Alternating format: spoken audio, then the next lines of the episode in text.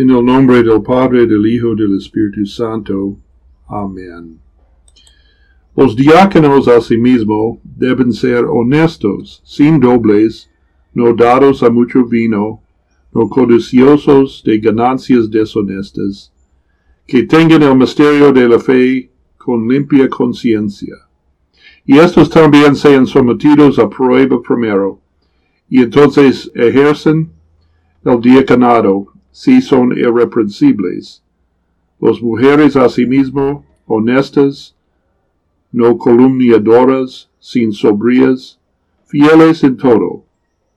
Los diáconos sean maridos de una sola mujer, que gobiernen bien sus hijos y sus casas, porque los que ejercen bien el diaconado ganan para sí un grado honroso y mucha confianza en la fe que es en Cristo Jesús.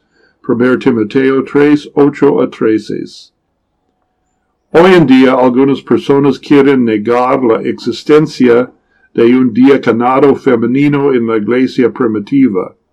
Me explico porque este texto presenta un desafío para ellos.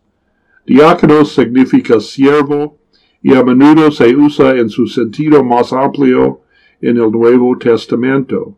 Por ejemplo, en la historia de la boda de Cana, Juan 2, 1 a 11, los que llenaron las tinajas con agua y saciaron el vino se llamaron en el texto griego diáconos, traducidos siervos. Pero también el diaconado en un sentido especial significa un ministerio de servicio a la iglesia que apoya el ministerio pastoral instituido por nuestro Señor. El diaconado fue instituido por los apóstoles en Hechos 6, 1 a 7. Entonces los doce convocaron a la multitud de los discípulos y dijeron, no es justo que nosotros dejemos la palabra de Dios para servir a las mesas. Buscad pues, hermanos, de entre vosotros a siete varones de buen testimonio, llenos del Espíritu Santo y de sabiduría, a quien pongamos sobre este trabajo. Y nosotros persistiremos en la oración y en el ministerio de la palabra. La palabra diácono, en este sentido, se aplica explícitamente a la mujer solo una vez en Romanos 16, 1 a 2 y os encomiendo además nuestra hermana Febe, la cual es diaconisa de la iglesia que está en Kencría, que la recibies en el Señor, como es digno de los santos, y que lo ayudéis en cualquier cosa que necesite de vosotros, porque ella ha ayudado a muchos y a mí mismo también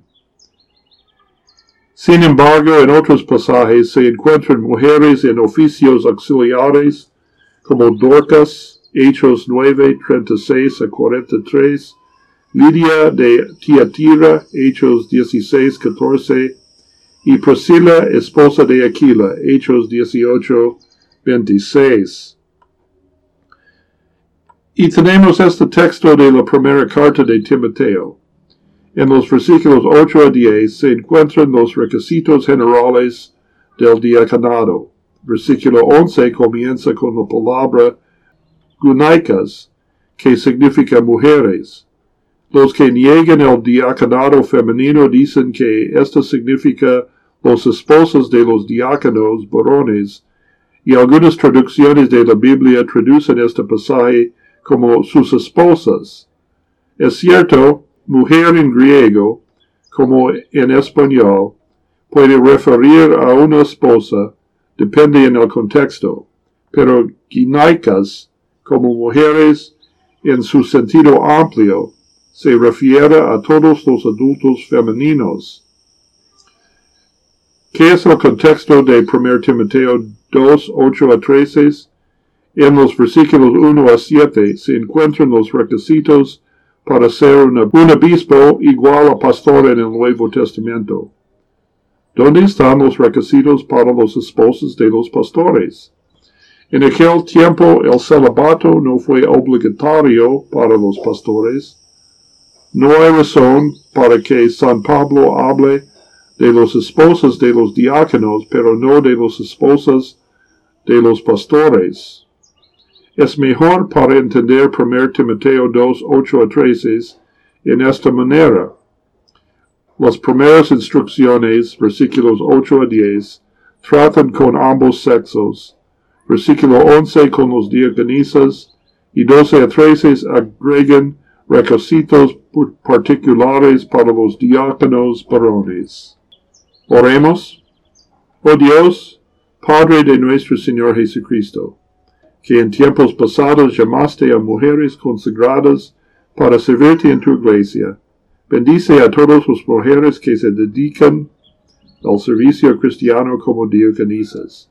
Aumentales el conocimiento del Evangelio, dales un propósito sincero, verdadera diligencia en su trabajo, y a fin de que por su, por su obra muchas almas sean bendecidas y su nombre sea glorificado. Por Jesucristo tu Hijo nuestro Señor, que vive y reina contigo y con el Espíritu Santo, siempre y un solo Dios, por los siglos de los siglos. Amén.